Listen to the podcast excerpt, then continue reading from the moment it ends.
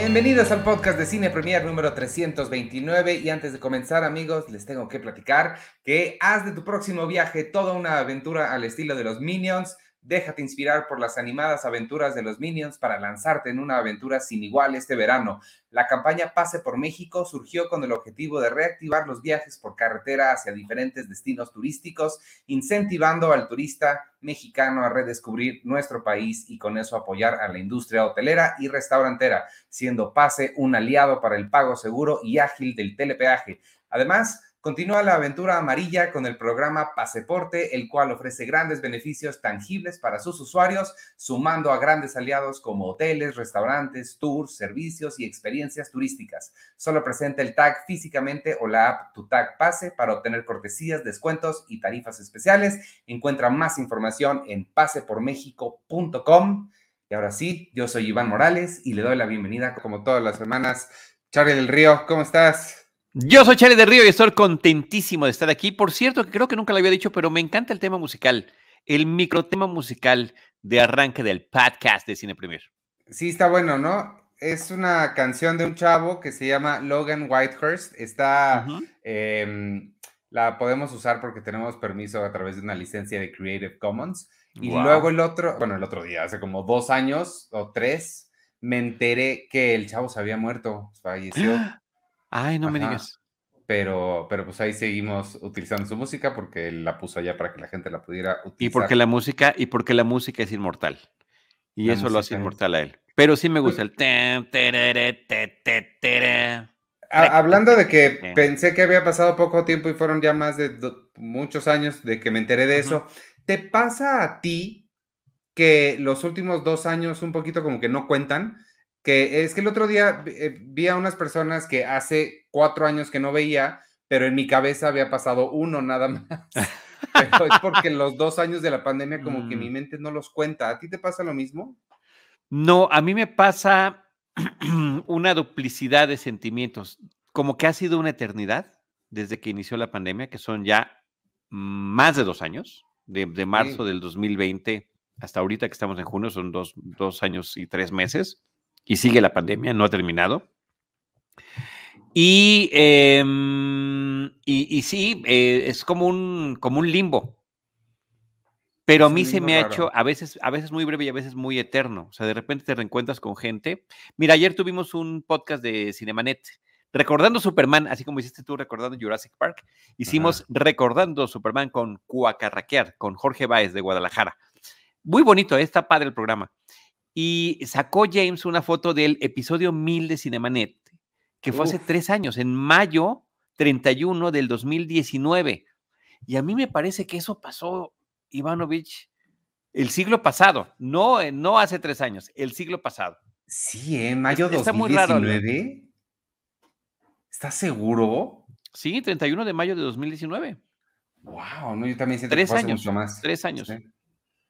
Wow. Entonces sí está, está complicado. No, pues sí, sí. Es, es, un vortex temporal la pandemia, depende de cómo lo quieras ver. sí. Eh, o sea, sí debería ser tiempo muy triste que podríamos anular como tú lo haces en tu mente, este, pero pues no, ha transcurrido eso y a veces se siente que hasta más. Oye, hablando de... Sacó la foto, perdón, sacó la foto Jaime, estábamos ahí con Coacarraquear, con, estaba Jaime, estaba yo, y pues ya ninguno se ve como en aquel entonces. obviamente uno va cambiando, pero sí, como que los cambios habían sido más dramáticos. Sí, pero además sí, sí fueron en, algunas personas más. Oye, este, hablando de viajes en el tiempo, no sé si esto que voy a decir tiene viajes en el tiempo, pero me recuerdo porque es ciencia ficción. Ya empecé a ver oficialmente Babylon 5, que tanto estás friegue y friegue que la vea. Este, pero no acabé el primer episodio porque en primera nadie me advirtió que duraba hora y media. Perdón. Y no tengo esa clase de tiempo eh, al mismo tiempo. es el único episodio que dura eso, es el piloto, fue como una película. Em, de hecho, e, es, es, cumple el propósito de los pilotos que plantea una situación, reciben comentarios y ya cuando inicia bien la serie ya hay cambios. Me imagino. Vas a ver unos cambios de casting. Me imaginé algo así, es eh, similar a lo que pasó con Battlestar Galactica, el reboot. ¿Te acuerdas que empieza también con una mini película y después ya la serie? Entonces, supuse que era eso, pero no me di cuenta hasta que le puse play y solo tenía a lo mucho 50 minutos y dije, no, pues, no, pues ya no acá. Pero, pero, oye, ¿te quedaste a la mitad? Sí, voy a la mitad. ¿Estaba resultando interesante? Sí, o sea, creo que diste un muy, una muy buena eh, eh, advertencia, introducción. Sí, es, eh, se siente de la época, se siente de la época en la que es. Pero, pero, o sea, sabiendo eso, está, está muy bien, ahí va, ahí va, pero todavía. Bueno, yo también me eché el episodio, tampoco me acordaba que duraba hora y media, este, y ya llevo dos más. Y la verdad que contento, así que ahí te, ahí te encargo, ¿no? Que le eches ganitas. Está bien, lo intentaré. Muy bien. No, ojalá que sea de tu agrado y de los Insisto, además, la primera temporada es nada más como el planteamiento y tiene muchas cosas genéricas del estilo de Star Trek. Y ya después, a partir de la segunda, ya es cuando ya se, se, empiezan a em, empiezan a caer perfectamente bien todo lo que había acomodado en la primera, ¿no? Pues yo también con Star Trek no estoy nada bien familiarizado, ya me pasaste los episodios clave que tengo que ver, entonces mi referencia es más ciencia ficción genérica y, para Star Galáctica, entonces pues, voy. Y bueno, ¿cómo se llamaba la de Alien Nation? Alien Nation sí veía. ¡Guau! ¡Qué chistoso! Interesante, ¿no? Era curiosa la serie. La película me gustaba más, o sea, la película era con James Caan, o sea, ni más ni menos. Nunca vi la película, fíjate. Nada más vi la serie. Ok, ese es otro tema muy interesante que algún día deberíamos abordar, ya sea en Cinemanet o en Cine Premier, donde quieras, con los dos. Eh, series televisivas que se hicieron a partir de una película. Sí. Stargate, Buffy. Buffy. Este, y otras más. pues justo una de las que vamos a hablar hoy, si quieres comenzamos con esa. Mira, ya la uniste por varias partes. James Caan y series televisivas que hicieron a partir de una película. Ambas describen a The Offer, que ya terminaste, ya terminamos. Ah, este, The Offer, que es la versión ficcionalizada de lo que fue el making of de mm, El Padrino. Este, mm, Yo también ya la terminé. Y me gusta porque además, esto creo que no te había dicho y esto podría ser una buena cosa para que, no sé si te gusten los musicales, pero también estuvimos viendo en Star Plus está la serie Fosse Verdon, que es la historia de Bob Fosse, director de Cabaret y de Chicago y All That Jazz, y Gwen Verdon, que era su, su pareja y, y pues, muchas veces inspiración y bla, bla, bla. Es protagonizada por Sam Rockwell y Michelle Williams. Si la pueden ver, amigos, y tú, Charlie, vale la pena. Sí. Nada más bueno. Michelle Williams. O sea, Sam Rockwell sabemos que es increíble. Bob Fosse era increíble y tiene sus problemas, sus demonios. Gwen Verdon era increíble. Pero Michelle Williams qué cosa de verdad de masterclass de así se actúa. Dijiste Michelle Williams y Sam Rockwell y ya me tenías allí. No sé nada de lo demás. Pero sí, no sé, es más, porque no me habías dicho, como está el meme ese, avísenme, avísenme. Se me había ido por completo. Sí, bueno, acabando el programa. Vela y la platicamos. Eh, ¿Ubicas a Bob Fosse? No. No sé, esa es pregunta y parece que no sé hablar. Las preguntas se enuncian de la siguiente manera. ¿Conoces a Bob ¿Conoces a Bob Fosse? ¿Conoces a Bob Fosse? Es el director de Cabaret y de Chicago y de mm, otra que se llama All That Jazz y la película de Lenny Bruce este, con Dustin Hoffman. Entonces es como Muy buena, por cierto, en blanco y negro, ¿no? Sí. Y sale, vale, ¿es Valerie Perrin la que sale en la película con Dustin Hoffman? Ay, sí, te fallo. Eh, era la actriz que salía en Superman del 78, eh, la, la, amante del ex Luthor. Casi estoy seguro que sí, pero bueno. Y es un Lenny Bruce muy distinto del que conocemos a la versión televisiva de, de Marvelous Mrs. Maisel. Y al de la vida real, pero sí, no. Y al de la vida real también. No, nada Pero que ver. buena, la, buena la película, ¿no? Muy dramática, muy dramática sobre los conflictos de la relación de pareja, en, las condiciones de trabajo y de demanda creativa que tenía este individuo, ¿no? Fantástica. Sí, Total, y en la serie te explican bien como todo, de, dónde vienen esas... ¿Cuántos episodios son? Oh, deben ser 10. Ok, miniserie también. Entre 8 y 10, sí. Bueno. Sí, sí, sí. Este, y, bueno, viene el caso porque The Offer termina con la noche del Oscar, en la que estaban nominadas a mejor película, tanto Cabaret como El Padrino. Gana mejor película eh, Cabaret, pero mejor director se lo lleva Francis Ford Coppola. No. Este, ¿Al revés? Entonces es al mm, revés. Al revés. Y se lleva, el, Oscar que se lleva Francis Ford Coppola es de guion, junto con Mario Puzo. Ah, no fue el mejor director. Cabaret. Las dos se las llevó Cabaret. Qué oso. No, se llevó mejor película, sí se llevó mejor película El Padrino. Según yo era uno y uno. Sí. Este. Y conecta con otra cosa, porque cuando en ese último episodio, cuando están en la escena de los Oscars, Mario puso, dice, me hizo una oferta a Warner Brothers para hacer un tratamiento del guion de Superman. Eso yo no sabía, ¿tú sí sabías eso? Sí, claro, bueno, a ver, es uno de los elementos que, que, justamente sirvieron para poder eh, generar la producción de la película. Hola ah. Marta, qué gusto saludarte, mucho gusto por estarnos acompañando. Qué bueno que estás por acá. este, sí, fue uno de los elementos importantes para poder generar que se quisiera la película. Necesitaban nombres importantes. Mario puso como creador de la novela del padrino, guionista de la propia película, el éxito que había tenido la cinta y eh, también habían conseguido a Marlon Brando y a Jim Hackman. Entonces eran las cartas de presentación para armar todo lo demás. Este, y bueno, pues ya dime qué te pareció The Offer. Eh, tengo como sentimientos encontrados.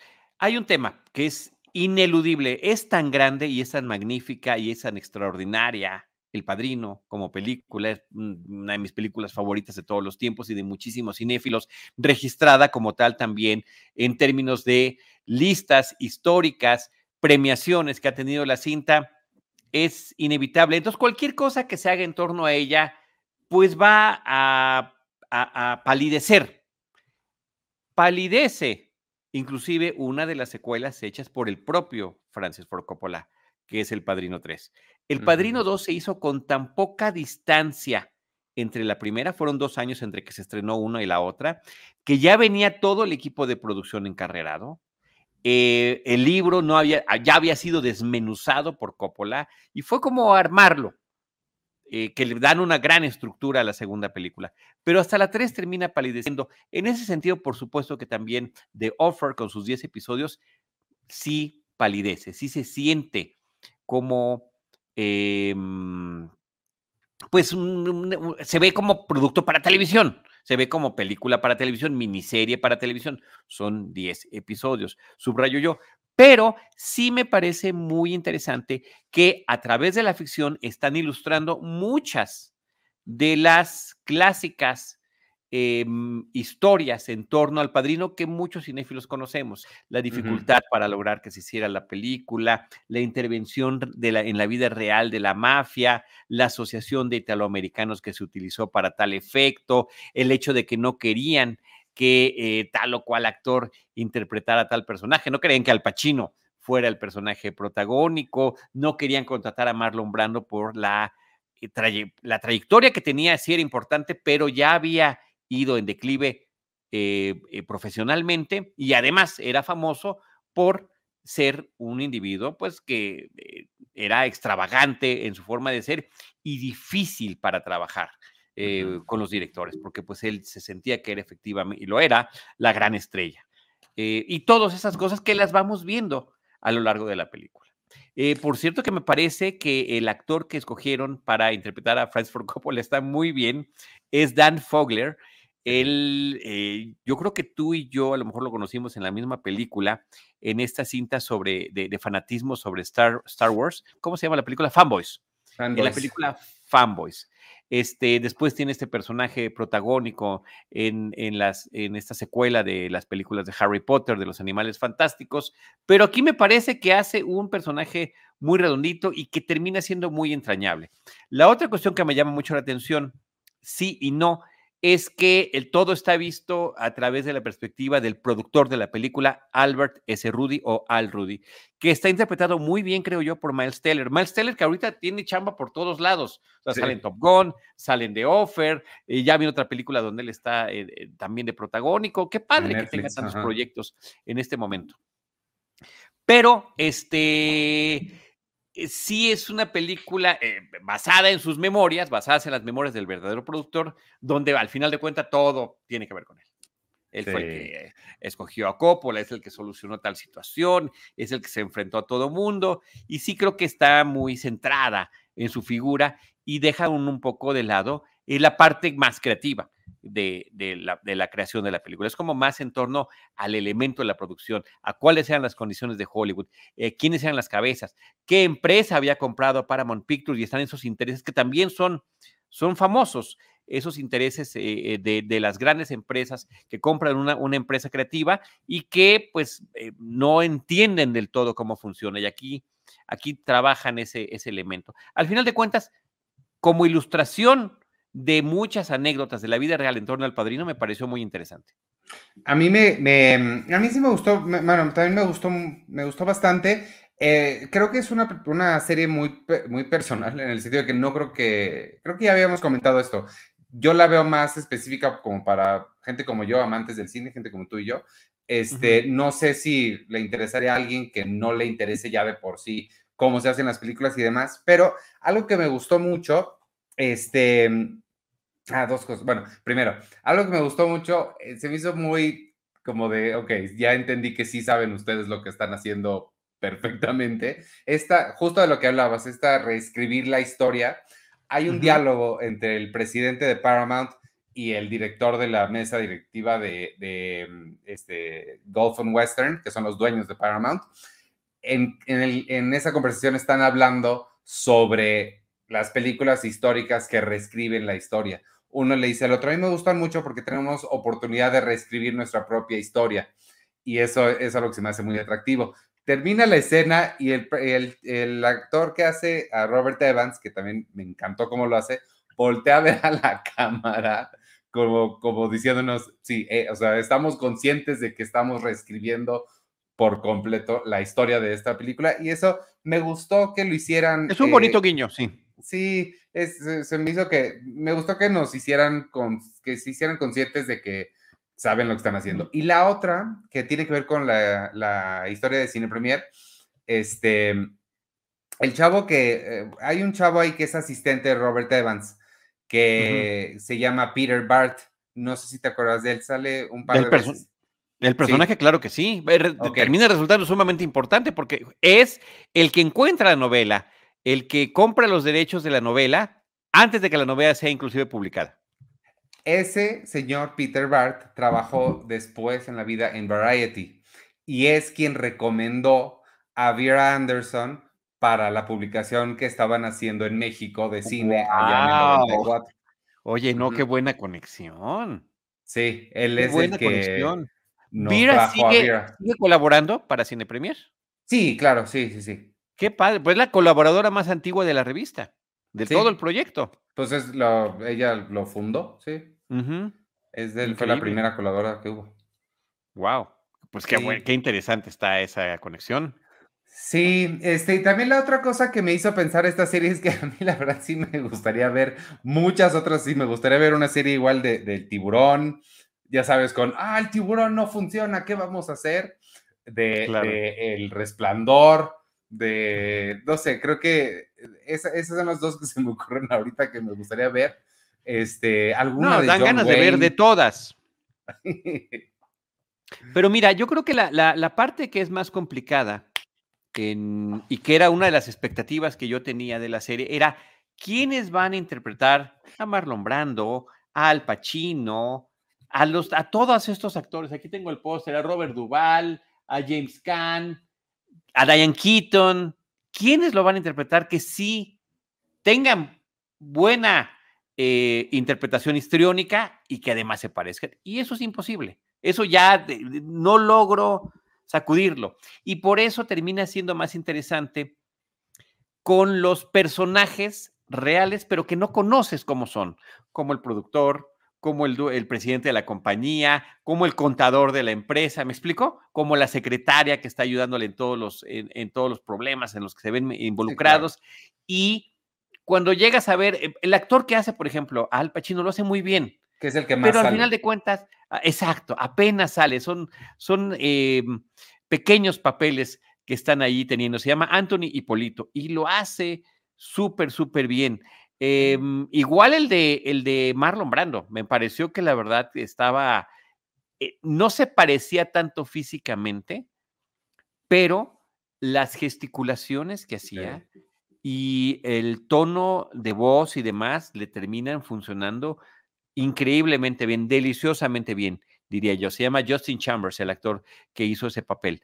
Eh, y ahora, ahorita que mencionabas a Robert Evans como coprotagonista, el, el director de, o presidente de Paramount en ese momento, Robert Evans, Matthew Good es el actor que lo hace y sí lo hace fantástico. Lo hace increíblemente bien. Él, además, entre muchas otras cosas que ha hecho, eh, aparece en la serie de The Crown como el interés romántico de la princesa Margarita. Es un fotógrafo, es un eh, de estos que viven la vida, un bon vivant, eh, alegre y, curioso. Este, y bueno, aquí también tiene un, tiene un personajazo. Y el otro personaje que me parece increíble de la serie es justamente el, el que hace Juno Temple, ah, que es esta secretaria que yo todo el tiempo estuve pensando, ¿será uno de esos personajes que inventaron, que, que es muy común, que en, en películas de ficción que adaptan historias de la vida real, meten algún personaje como de relleno para no terminar de, conectar puntos. Y no, resulta que sí existe. Eso estuvo bien padre, porque al final de la serie, en el episodio 10, te ponen las fotografías del actor y del personaje de la vida real que estuvo interpretando y te dicen, ya sabes, esos detallitos adicionales de qué otras cosas hizo en su trayectoria. Entonces, sí, está, está muy padre. Bueno, al final, en el caso de Al Rudy, que él decide ya no ser productor del Padrino 2, porque lo que quiere hacer es de, eh, eh, aquí le pusieron golpe bajo, ah. de, ¿cómo, se llama la original? The Longest Yard. The Longest Yard, The Longest Yard. Aquí la película sobre fútbol americano y prisión, Golpe Bajo, que también fue un hitazo en su momento, una, una película muy interesante. Entonces, este, sí, esos detalles me parece que están muy bien, muy bien elaborados. Lo que, lo, sobre ese final, lo que a mí me sorprendió es, eh, porque también te pasan qué pasó con la película después y bla, bla, bla, y te dicen, al día de hoy, El Padrino es, es eh, ampliamente considerada la mejor película de la historia. No estoy seguro que eso sea cierto, porque según yo, las, que, las dos que se pelean ese título son Ciudadano, Kane y Vértigo. Y de la trilogía, según yo, la mejor ampliamente reconocida es en la parte 2, ¿no? Bueno, es que la parte 2 es increíble del padrino, pues pero yo sí soy de los tradicionalistas que ponen en primer lugar la, la original. Lo mismo hago con Star Wars. Todo el mundo dice que el Imperio contraataca de Empire Strikes Back es mejor. Lo es en muchos sentidos, pero el hecho de crear un mundo, un universo de personajes y hacerlo también, y después como que ya no es tan difícil que sí lo es, porque al final de cuentas es más común que haya malas secuelas que buenas. ¿Sí me explicó? Sí, sí, sí, sí, claro. Pero, pues pero este, sí, hay películas que están consideradas como grandes secuelas. Estabas mencionando este, El Padrino 2, El Imperio Contraataca, Aliens, ¿no? E, en fin, este, pero en todos esos casos me quedo yo con la primera película. Mm, a mí creo que sí me gusta más la 2. Oye, me está preguntando Gabriel Girán que si ya vi Jurassic World. No, porque ya escuché demasiadas malas cosas de ella y en algún momento me la pondrán aquí en la tele y la voy a ver ahí. Y este, y él sugiere una serie sobre Jurassic Park. Sí, también vería una serie de Jurassic Park. Yo vería series de, todas las películas. Pues, de Star Wars, ¿no? De ver todo, todos los estudios que estuvo visitando George Lucas y donde le cerraban las puertas y le decían que no, que eso no, no, no iba a funcionar. Una Star Wars estaría padre. Sí, de la verdad que de cualquiera. Creo que es un esfuerzo muy interesante. Yo sí vi con interés cada episodio. Em, hay una parte también eh, donde la película habla sobre los gángsters de la vida real el bajo mundo criminal de, o no el bajo mundo, no, el mundo criminal de Nueva York, los jefes de la mafia de Nueva York, que me pareció interesante, sí, pero ah, no tan creíble del todo. Como que hemos visto, ¿no? O sea, el padrino habla sobre eso y lo hace muy bien. Sopranos habla sobre eso y lo hace muy bien. Y esta se queda así como que, ¿no? Somos casi parodia. Eh, no, no, no porque fuera a ser de humor, pero sí como pues un intento muy humilde. de, realizarlo. Y sí quisiera saber qué tan cierto es todo eso. Pues muy sí, la mayoría de las cosas sí son ciertas. Ah, sí. Joe Colombo, sí, que además está interpretado por Giovanni Ribisi, que también es un actor. A ese sí, literalmente, Ivanovich, lo conocí de niño. Creo que ya lo he dicho. Salí en My Two Dads, en mis dos papás, con Greg Evigan y, y, y, el otro, el comediante, el que sale Paul Reiser. Aliens. Paul Reiser, que ahorita lo acabo de ver. Ah, en The Voice también aparece en la serie de The Voice. Ah, y aparece en Stranger Things en estas temporadas 3 y 4. Entonces, eh, ahí sigue con todo, Paul Reiser. Giovanni Ribisi también. Porque, pues, imagínate, de, ser el niñito simpatiquito, de repente ya lo ves que es un señor adulto ya vejentado, este, la amistad que logra, creo que esa parte de la amistad que logra con Rudy también está, está bien elaborada, está bien hecha. Y ese final, si yo me meto, o sea, a ver, son esas series que ves y esas cosas no lo sabía, lo voy a investigar y efectivamente, esas cosas sucedieron. Ah, toda esa parte sí me, me sorprende un poco, pero sí, está caracterizada su representación. Correcto, correcto, correcto, correcto. Pero recomendable, yo creo que al final de cuentas, súper recomendable como ilustración de los eh, conflictos tan difíciles para lograr que una película así se hiciera. Sí, este, pues ya, esta, The, eh, Offer está en Paramount Plus, amigos, por si alguien la quiere ver, eh, y se las recomendamos mucho. Y si quieres de una vez, querías platicar un poquito de Super Pump, que yo ya hablé de ella, pero tú ya la terminaste. Entonces... La acabo de terminar. Eh, tú me la recomendaste mucho, la historia de el fundador de la empresa de Uber. Que, por ejemplo, ahí me parece muy chistoso porque eh, otra vez entra este tema que estabas platicando de la percepción temporal.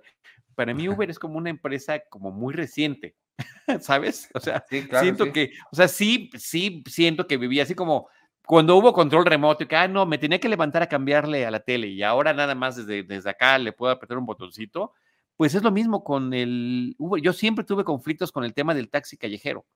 Si sí. era un taxi de verdad o no, si veías el, si traía o no tarjetón, si te quería llevar o no te quería llevar, si funcionaba el taxímetro o no funcionaba el taxímetro, si te quería cobrar una tarifa fija antes de llevarte, si en la noche cobraban lo que querían ¿sabes? Entonces, para mí sí fue una noticia como muy bienvenida cuando llega un servicio como Uber, donde todo está preestablecido y no tienes que andarte peleando con nadie.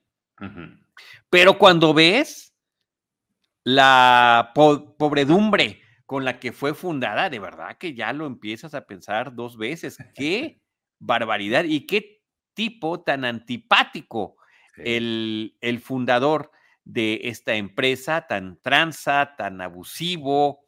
Eh, es una historia impresionante y me parece que está muy bien contada y muy bien interpretada. Sí, el, personaje de Travis Kalanick, que es el fundador, es Joseph Gordon-Levitt. Creo que a mí todo lo que hace él me gusta y creo que aquí también lo hace muy bien, sí. Sí, sí, sí. Entonces, pues otra serie que es, que es bastante recomendable. También es miniserie. También son 10 episodios, si no me estoy equivocando, una hora de duración cada uno. La secuencia de créditos inicial son de esas que no le quieres adelantar uno, porque creo que en Paramount no se puede, pero dos, porque sí está muy. creo que no da la opción, al menos en mi, en mi plataforma, en, el. Eh, la interfase que yo tengo no, no tiene la opción de adelantarse, pero me gusta. como la música como eh, moderna, electrónica, y luego están todos estos eh, haces de luz muy al estilo de Tron. Pues hablando, ¿no? De lo que sucede dentro de las máquinas y en estos programas tan complejos como el que están manejando y cómo fue evolucionando el servicio de ser una, mm, un servicio de taxis de categoría, de, vehículos con chofer de categoría, hasta pues ya que el que llegue. cualquier este hijo de vecino puede manejar. Exacto, exacto. Los conflictos que había en distintos países, como Brasil, no mencionan México, pero pues nuestras realidades socioeconómicas son muy similares eh, y sabemos de las cosas tan terribles que han sucedido por acá.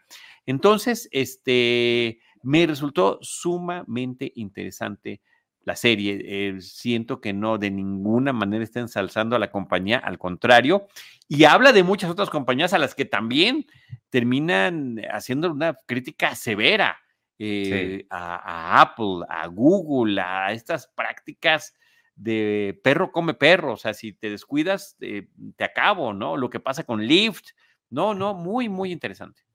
Sí, y este, mm, y Uma Thurman también, Uma Thurman sale de Ariana Huffington, creo que lo hace muy bien también ella. Lo hace muy este bien porque es difícil reconocerla, tanto físicamente como en el acento que utiliza para el personaje. Eh, y me, gustó esa parte. Y también las otras, de las otras cosas que habla la, la serie, que son unos ah, temas muy serios, pues es desde la inequidad laboral entre hombres y mujeres en una empresa como esta, el acoso, eh, la forma en la que reaccionaba la empresa ante eso con un, eh, pues, eh, literal, valemadrismo en torno a, las denuncias que había por parte de las empleadas y que al final de cuentas todas esas cosas quedaron consignadas. Sí, Sí, creo que vale, vale mucho la pena. Esta, me gusta las, esta tendencia que está haciendo de estas series biográficas. Igual The Offer es similar. Eh, eh, son tonos muy diferentes, pero me gusta la idea de retomar estas historias como en formato de miniserie. La de, Kwame Tommy que vimos, la de Elizabeth Holmes, ¿cómo se llama? Este, la de Amanda Seyfried en Star Plus. Sí, se, eh, se me fue el nombre. Bueno, como The Inventor, ¿no? The Inventor se llama. Este me gusta e, esa onda, a ver cuáles, cuáles más vienen por allá, porque sé que hay varias que estaban por hacer o por sacar, pero ya no me acuerdo cuáles son. Pero Conforme vayan saliendo, ya, ya, las iremos, ya las iremos visitando. Me gusta esa. Esa, eh, Super Pump, también está en Paramount. Pensé que tu taza era de Paramount y dije, ah, caray. Fíjate que sí, es de Star Trek. Ah, bueno, sí. Y Star Trek es de Paramount, entonces, pues sí. Por ah, pues extensión También de Star Trek podrían hacer una serie, una serie de cómo se hizo, pero eso está interesante también. Estaría fantástico. Uy, de la dimensión desconocida. Bueno, ya basta, ¿no? Me encantaría ver todo eso. Oye, este, pues, si quieres, vámonos con el plato fuerte de la noche, si te parece bien, ya que... A mí me parece muy bien que lo hagamos. Ya que se hizo un poquito tarde. Yo, este, no pude verla porque, pues, porque no, pero tú viste una película que me acabo de enterar que además fue escrita por el hijo de Stephen King, eh, Joe Hill, entonces eso hace que me interese un poquito más, pero mi principal razón para interesarme es Ethan Hawke, porque es una de mis personas favoritas. Platícanos de El teléfono negro. The Black Phone es una película del año pasado que está estrenándose esta semana en nuestra cartelera. Es una película de horrores, está producida por Bloom. Por espérame, espérame. Tiempo, Perdóname, te voy a detener para reiniciar un fuego que nunca entiendo, porque ahorita dijiste una cosa que va en contra de lo que tú crees. Acabas de decir una película del año pasado que se estrenó ahora en nuestro país. Entonces, bajo tu conteo de las mejores películas del año, ¿esta contaría o no? Porque acaba, tú dijiste que era del año pasado sí, y, que, y también dije, y que se acaba de estrenar en nuestro país. Pero en este 2022. pero cuando hagas tu lista de las mejores películas de 2022, no puede estar esta. Está claro que puede estar, porque en el caso de Cinemanet, y que es el criterio que yo pongo, es las películas que se estrenaron comercialmente entre el primero de enero y el 31 de diciembre del año del que estamos hablando. Odio la vida absolutamente. ¿Cómo, cómo podría yo haber dicho o sea, entonces ya como no, como es del año pasado, pero no la vi, entonces ya no cuenta, ya se perdió. No, por eso el, por eso el criterio, el criterio, el criterio es del estreno comercial y que puede ser en plataforma o puede ser en, en cines, en, en la cartelera cinematográfica. Em, no estoy de acuerdo. Por ahí podríamos discutir si estrenada en un festival cuenta o no. Yo digo que no, porque si bien son muy importantes los festivales, pues es poca gente la que termina teniendo el acceso a cada uno de ellos. Yo también digo que no, es estreno comercial. Entonces, de acuerdo. Entonces, El teléfono negro, eh, dirigida por Scott Derrickson, y que em, nos lleva a, a, la década de los años 70 a un pequeño poblado estadounidense, nos presenta un universo infantil juvenil donde una serie de, de jóvenes, varones, empiezan a desaparecer eh, y la policía no encuentra rastros de ellos. Em, ni reaparecen, ni encuentran sus cuerpos, ni mucho menos. El tema eh, aquí está planteado con horror, entra también el, el elemento sobrenatural en la película, pero para un país como el nuestro, donde esto lamentablemente es noticia de todos los días, es noticia en los medios de comunicación como periódicos, televisión, radio, pero también en nuestras propias redes sociales estamos viendo constantemente, oigan, el amigo de fulanito, el primo, el hermano, alguien que entonces el tema es terrible y es doloroso y es ya aterrador de por sí. Aquí, aquí se, se retoma a partir de estos individuos que de manera serial atacan a la gente. Y la película está vista desde la perspectiva de la última víctima. ¿Y qué es lo que sucede con ella y cuáles van a ser las conexiones que él podrá tener con las víctimas anteriores? Creo que eso es como el planteamiento básico de la película, lo que hay que saber.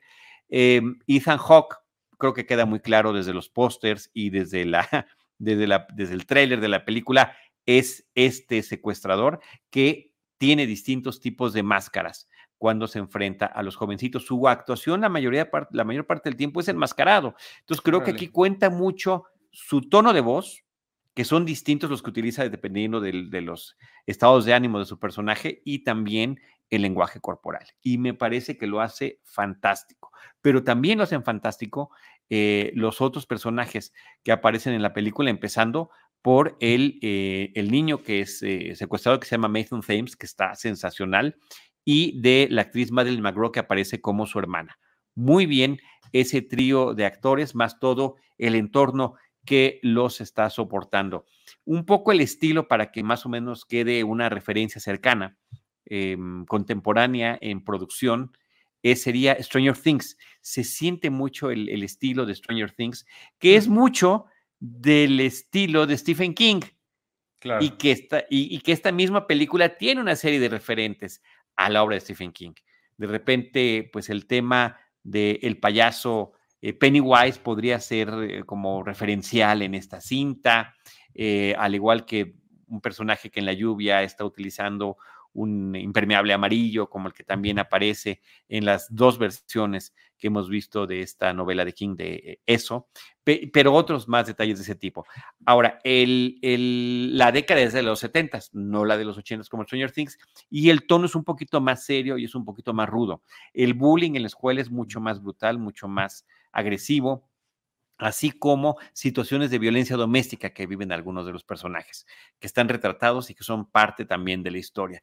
Y el momento en el que incorporan el elemento sobrenatural, el elemento fantástico, me parece que termina sonando muy bien y considero que es una película muy recomendable, que eh, uno pasa un rato muy interesante, eh, sí, de angustia, sí, de preocupación, sí, de dolor, y, este, y, que está muy bien elaborado, muy bien actuado, muy bien fotografiado.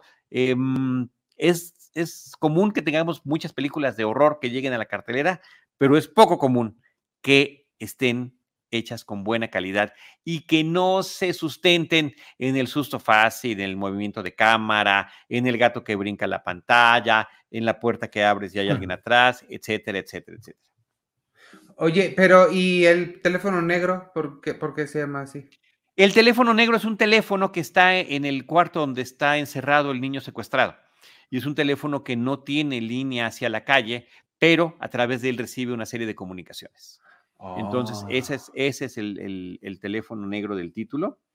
Entonces, em, pues ahí está la posibilidad de, de, ver una película como esta, que mm, digo, no quiero decir más para no arruinar la sorpresa al público, pero termina teniendo sus momentos de horror, sus momentos inquietantes, sus momentos de reflexión social, familiar, eh, y también, también algunos momentos de humor que siempre, que están bien elaborados y que sí son un respiro para las, las situaciones que están viviendo los personajes.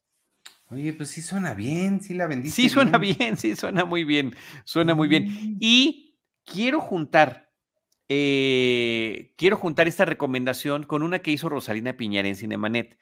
Es de ella. Y dijo, oye, vamos a aplicar el teléfono negro en Cinemanet. Sí, pero yo quiero recomendar El teléfono, una película surcoreana que está en Netflix, es del 2019-2020 y está actualmente en la plataforma.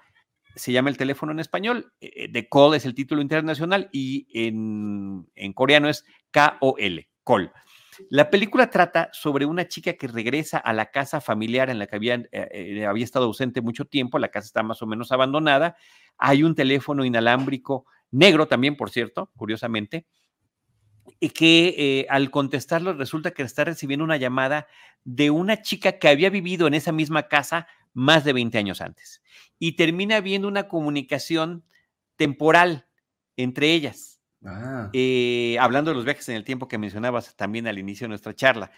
Muy interesante la forma en la que está planteado, porque además se dan cuenta de que sí pueden alterar cosas de la historia a partir de la información que ambas tienen. Eh, sin embargo, pues la relación se empieza a, complicar y termina siendo absolutamente aterradora. Te voy a dar una referencia de una de tus películas favoritas que es Volver al Futuro, que ya ves si hay un cambio en el pasado, se refleja en el presente y una de las formas simbólicas que utilizaban en, en, Back to the Future era que si había una foto de alguien que ya no nacía, pues simplemente se borraba. Entonces, una, una situación más o menos similar sucede aquí, pero no en una foto, sino en la realidad. Y la perspectiva del personaje protagónico cuando ve que la realidad está cambiando, la verdad que está, está muy bien elaborada. Wow, ¿esa está en eh, Netflix? Está en Netflix. Está en Netflix. Y vale muchísimo la pena. La pena, curiosamente, son dos películas que terminan siendo del género, terminan siendo de horror. En las dos hay teléfonos negros involucrados, eh, con distintas, al final de cuentas, temáticas muy distintas que están manejando las películas, pero que creo que ambas funcionan muy bien. En el caso de la película surcoreana El teléfono o Call, que estoy mencionando que está en Netflix, eh, pues las referencias son Frequency, no sé si la viste alguna vez, era una película con Dennis Quaid que se comunicaba con su hijo este, a través de una frecuencia radiofónica. Hay una película con Keanu Reeves eh, que se comunicaban a, de Lake House, que era a través de cartas, ¿no? Como que es un, un tema que se ha utilizado en otras ocasiones, pero aquí este, en términos de horror, lo aplican muy bien. Hay una similar que yo no he visto eh, de anime que se llama Your Name, que también hace cosas similares. Ah, pues ahí, está. Dice Nitzia Morgado, es lo que yo tío. Charlie, qué bien vendes. Súper antojables tus recomendaciones. es que. Dejo mis dos, muchas gracias. Tienes una forma muy buena para contar las películas. No, bueno, cuando, cuando algo me gusta, la verdad que, dan ganas de compartirlo. Y eh, lo difícil es tratar de ser eh, poco descriptivo en las partes importantes de las historias. Entonces, que lo demás lo terminemos descubriendo nosotros allí a la hora de enfrentarnos a ella. La recomendación de Rosalina era, véanla en la noche, y yo así la hice, lo hice, lo vi entre 11 y 1 de la mañana, y la verdad que estuvo buenísima la experiencia. Un último dato, eh, la película termina y empiezan los créditos, o aparentemente termina y empiezan los créditos, y de repente hay pequeñas escenitas que no son la famosa escena post créditos tipo superiores, sino que es continuación de la historia, y sí vale la pena este, verlas hasta el mero final. Wow, no, pues sí se me antojó. Y a mí no me gustan las películas de terror. Esta del teléfono negro, te digo, se me, interesaba por Joe Hill y por este, Ethan Hawke, pero la vendiste muy bien. Y esta surcoreana, los coreanos hacen cosas bien interesantes y ya, ya sí, me, sí se, me, se me antojó. No, y, también, ¿sabes qué? Por Scott Derrickson, que es el director, ¿eh? O sea, la verdad que también tiene eh, trabajos interesantes. Hizo la ah, película de Doctor Strange, por ejemplo, hizo la de, la, hizo la de Siniestro, que, dirigió la primera, este, una de Hellraiser, El exorcismo de Emily Rose, El día que paralizaron la Tierra, el remake con Keanu Reeves, por cierto, que ya ves que lo estábamos ah, mencionando. Entonces, este, sí, hay gente muy interesante, creativa, que lo mismo puede tener, en el caso de Scott Derrickson, grandes producciones, o esta que se siente una película menor, eh, pequeña, de época, muy bien retratada la época, muy padre la fotografía, el vestuario, o sea, es muy creíble el ambiente y el entorno que nos está recreando. Ay, pues, me gustó, qué, qué, buena onda. No, no me la esperaba que me fuera a interesar tanto, pero 100% sí me, me interesó. Este, pues vámonos si quieres entonces ahora con, ¿con qué, sigue? Ah, déjame hablarles rapidísimo de una serie, una em, miniserie, serie antología de estas que hace Ryan Murphy, que le quedan muy bien, la verdad. Yo he visto la que hizo American Crime de O.J. Simpson, la de Versace. Antes estaban ambas en Netflix, no sé si sigan, pero acaba de estrenar su nueva, que es American Crime Story Impeachment es la historia de Mónica Lewinsky y Bill Clinton. Em, ya está en Star Plus, yo la vi hace un ratito y está bien padre, nada más recomendarla porque creo que vale mucho, mucho la pena. Estas series biográficas, de nuevo, estábamos platicando de The Offer y de Super Pumped, que te dan una versión eh, pues más íntima de hechos que ya conocemos.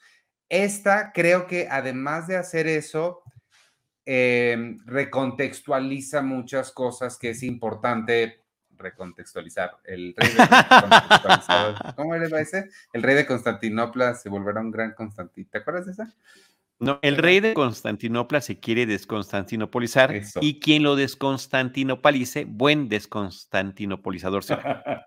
bueno, pues este es un buen recontextualizador, este, porque creo, Charlie, tú que también eres fan de Saturday Night Live y que viviste los 90 y viviste todo lo que se dijo y se armó alrededor de Mónica Lewinsky, creo que como sociedad entera le debemos todas las disculpas posibles a esta mujer, que a los 21 años fue burlada, eh, fue, la, trataron los medios y la gente de una forma espantosa.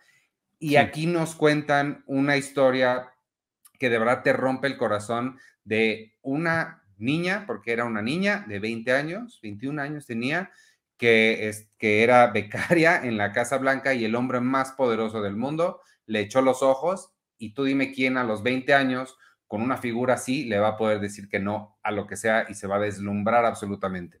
Entonces, sí, este, digo, lo, padre de Ryan Murphy también es que sabe contar las historias em, con cierto humor y cierto, en inglés la palabra sería chiquines, que es este como jocosidad, sin que sea una comedia, sin que sea una burla, pero no es pesada, pues no es una historia eh, que te pese y que te canse.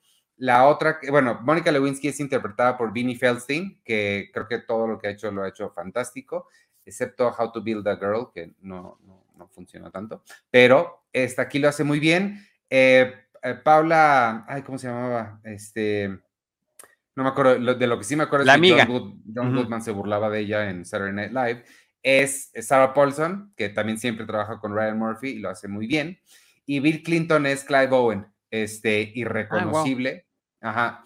Ah, los tres creo que lo hacen muy bien, entiendes cosas que, que no entendías y te mete a lugares que pues naturalmente no, no sabíamos que, sucedían. Creo que este, sobre todo vale la pena por esta revalorización de, de, la historia y de hechos que aparentemente conocemos, pero que realmente no. También está dentro de ahí la otra, eh, otra muchacha que también que fue la primera en denunciar a Bill Clinton, y te muestran muy bien la manipulación que sufre ella para convertirse en esta figura que también fue muy... Eh, que también se burlaron mucho de ella en los medios, ay, perdón, por la imagen que daba, cuando era una imagen totalmente fabricada por su, por el equipo que la estaba tratando de ayudar. Claro. Es, este... E, esa parte me parece muy interesante rescatarla, Iván, porque eh, estamos revalorando muchas figuras que las veíamos encumbradas en términos de fama, eh, que la, forma en la que eran retratados por los medios parecía que estaban viviendo algunos privilegios y después se, quejaban de ellos, ¿no? Como el caso de, de Mónica Lewinsky. Me viene ahorita a la mente el caso de Britney Spears, también revalorado a partir de este documental eh, tremendo, pero muy bien realizado eh, sobre su vida y eh, sobre el infierno que sigue viviendo, ¿eh? O sea, realmente es todavía increíblemente reciente la, las circunstancias en las que su propia poder de decidir, de decisión sobre sus bienes y sobre su familia no, no le pertenecían. Entonces, mm, y que también fueron pues víctimas, víctimas de, la burla de los medios de comunicación. Y la de Pamela Anderson, que acabamos de ver también. Sí, así es, así es. Sí. Pues ahí está, ese es eh, American Crime Story Impeachment, está en, Star Plus. Les digo, creo que vale mucho la pena que la vean. Y este, para terminar, ya, ya que se nos, nos, está comiendo el tiempo, pero no quiero que la semana pasada la dejamos pendiente porque teníamos muchas ganas de hablar de ella. Un documental de dos ah, partes.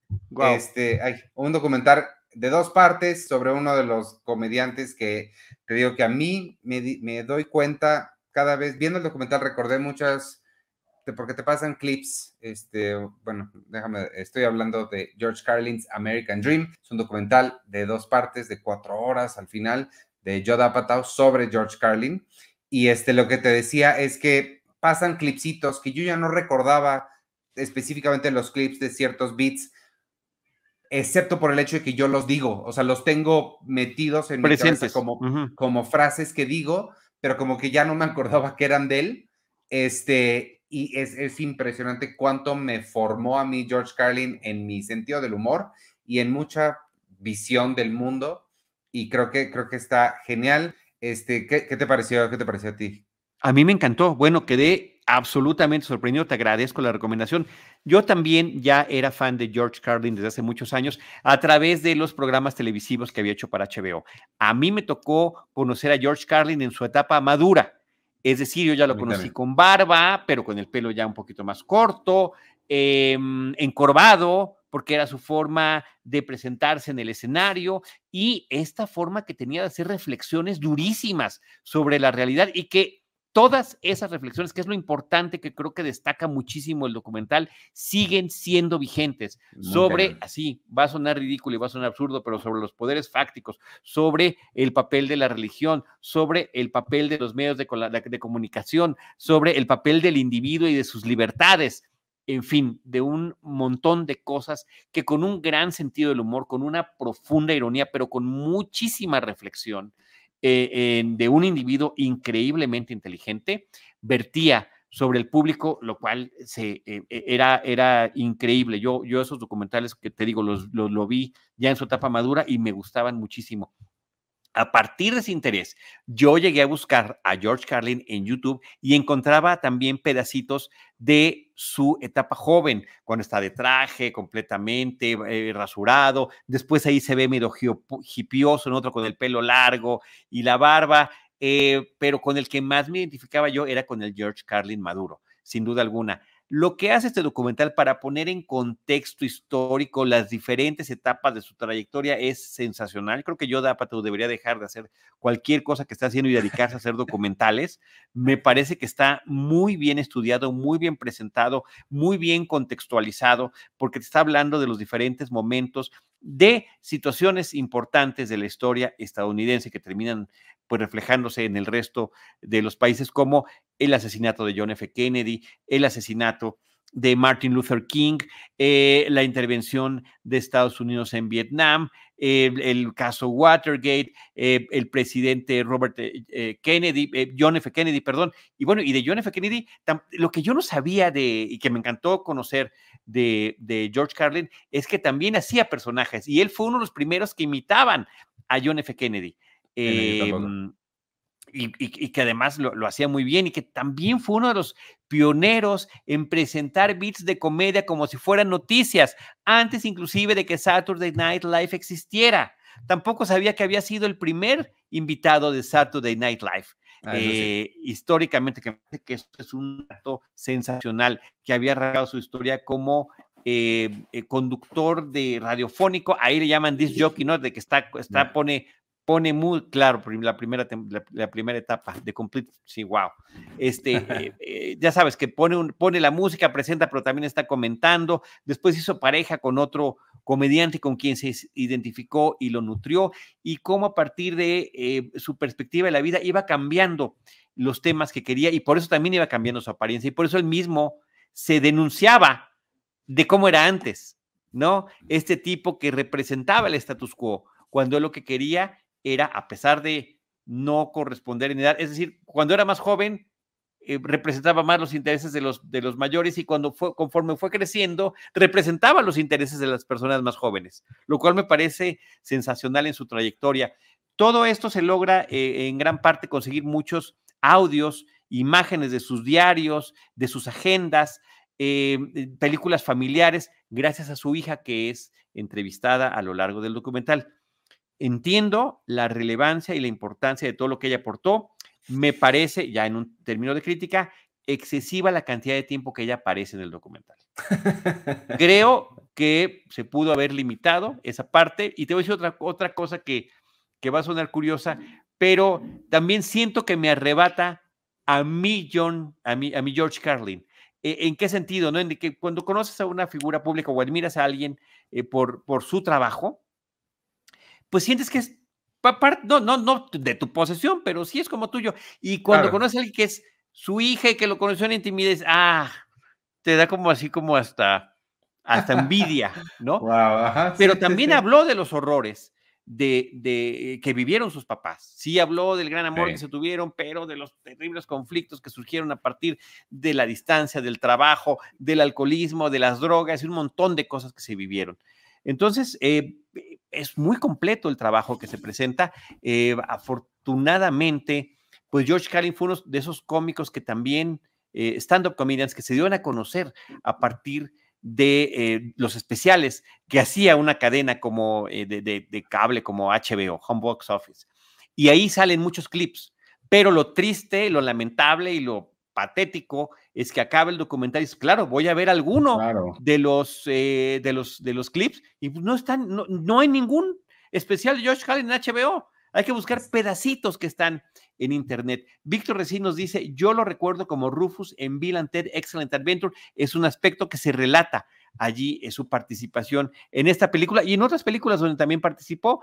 No fue lo principal que hizo, tuvo esas participaciones. Él entendía también el cine y más en particular la televisión abierta como una posibilidad de darse a conocer y que eso le permitiera lograr tener mucha gente en sus espectáculos itinerantes en distintos lugares. Entonces, no lo hacía con mucho gusto estar en esos programas de variedad, estar haciendo alguno que otro personaje que no posiblemente no, no empatara con lo que él quería, pero era lo que le daba la fama para poder presentarse en otros lugares. Y también fue uno de estos comediantes que generaron discos eh, donde se grababan sus rutinas y que la gente, aquí en México no se hacía eso, pero en Estados Unidos la gente compraba estos discos para escuchar a los comediantes, en particular jovencitos que escuchaban cosas subidas de tono. Y ahí está un Jerry Seinfeld, y ahí está una cantidad de comediantes que están hablando de la influencia que tuvieron. Stephen Colbert eh, también está por allí y, muchos más que ahorita se me están escapando. Pero lo padre de eso, de esas intervenciones de esos comediantes, es que muchos hablan de, de, lo bueno y lo malo, ¿no? O sea, no nada más es pura, ah, sí, era increíble y genial. Y no es puro elogio. También, el elogio, exacto. También habla de momentos en los que, me acuerdo muy bien que Stephen Colbert dice, hay un momento en el que dice, ahí me pierde a mí. Ahí yo ya no sé de qué está hablando, ya se, se va por un lado demasiado oscuro para mí. Y hablan de, de la caída que tiene, en el que incluso, este, no me acuerdo quién de, quién de los comediantes que está entrevistado dice, yo fui a su show para burlarme de él, porque ya era un, ya era, ya era pasado, ya a nadie le importaba, y me sorprendió con este nuevo material que estaba escribiendo. ¿Qué este, cuál de las dos partes? Son muy diferentes la primera parte del documental que la segunda, pero se enfocan en dos George Carlins completamente diferentes. Sí. Eh, te, te, pasó lo mismo que a mí, que también, yo también lo conozco de la misma época que tú, ya la más cercana para acá pero no sé, a mí me gustó más el segundo porque es lo que más reconocía. Pero claro. no sé si te habrá gustado más el primero porque a ver, no sabías El, primero es el que es revelador. El primero es el que me dice todo lo que yo no sabía de él y que jamás me puse a investigar, por cierto. Este, y me pareció interesantísimo. Y el segundo es donde digo, ah, de aquí soy.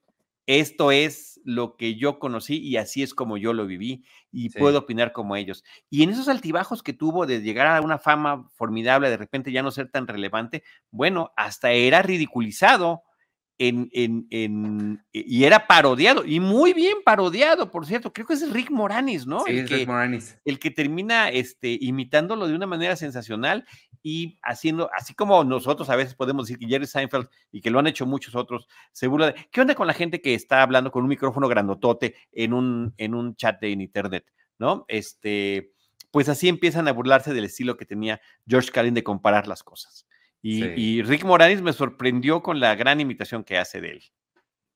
Este, sí, pues, eh, pues ahí está. Eh, si, no, si no conocen bien a George Carlin, em, busquen en YouTube clips, se van a enamorar y luego ya pueden ver este documental que sí, estoy de acuerdo. Creo que pudo, como todo lo que ha hecho Yoda Patao en su vida, podría ser más corto.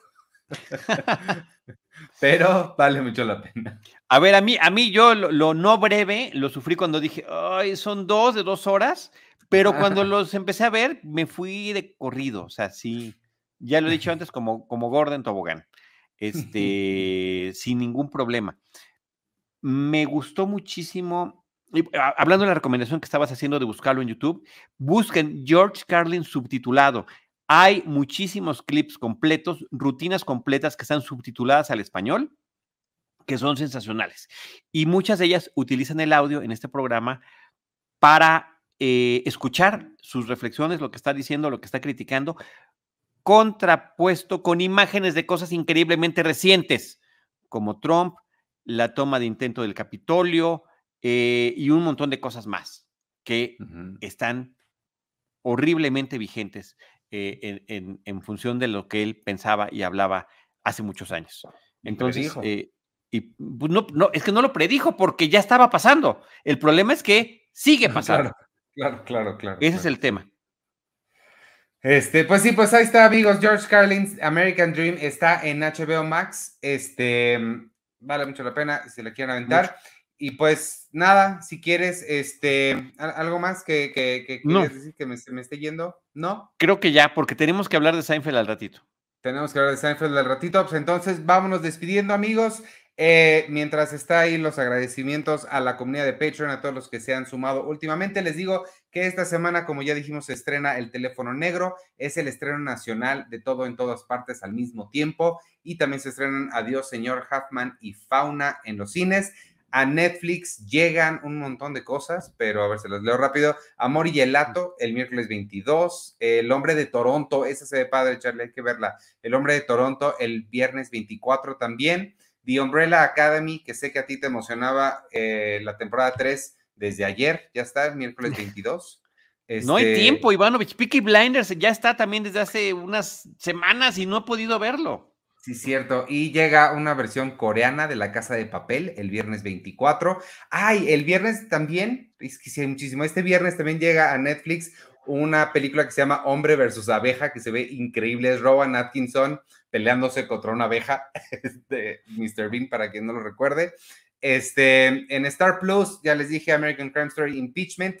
Em, además, Only Murders in the Building llega el martes 28 esa hay que verla para platicar la semana que entra. Este, ¿Temporada 2? Temporada 2, ajá. The Only Murders in the Building. En Amazon Prime, Unión y Lucha es la película donde Omar Chaparro participó en Sundance y está de serio haciéndole de un boxeador en Amazon Prime. Come on, come on, que ya le platicamos, llega el viernes.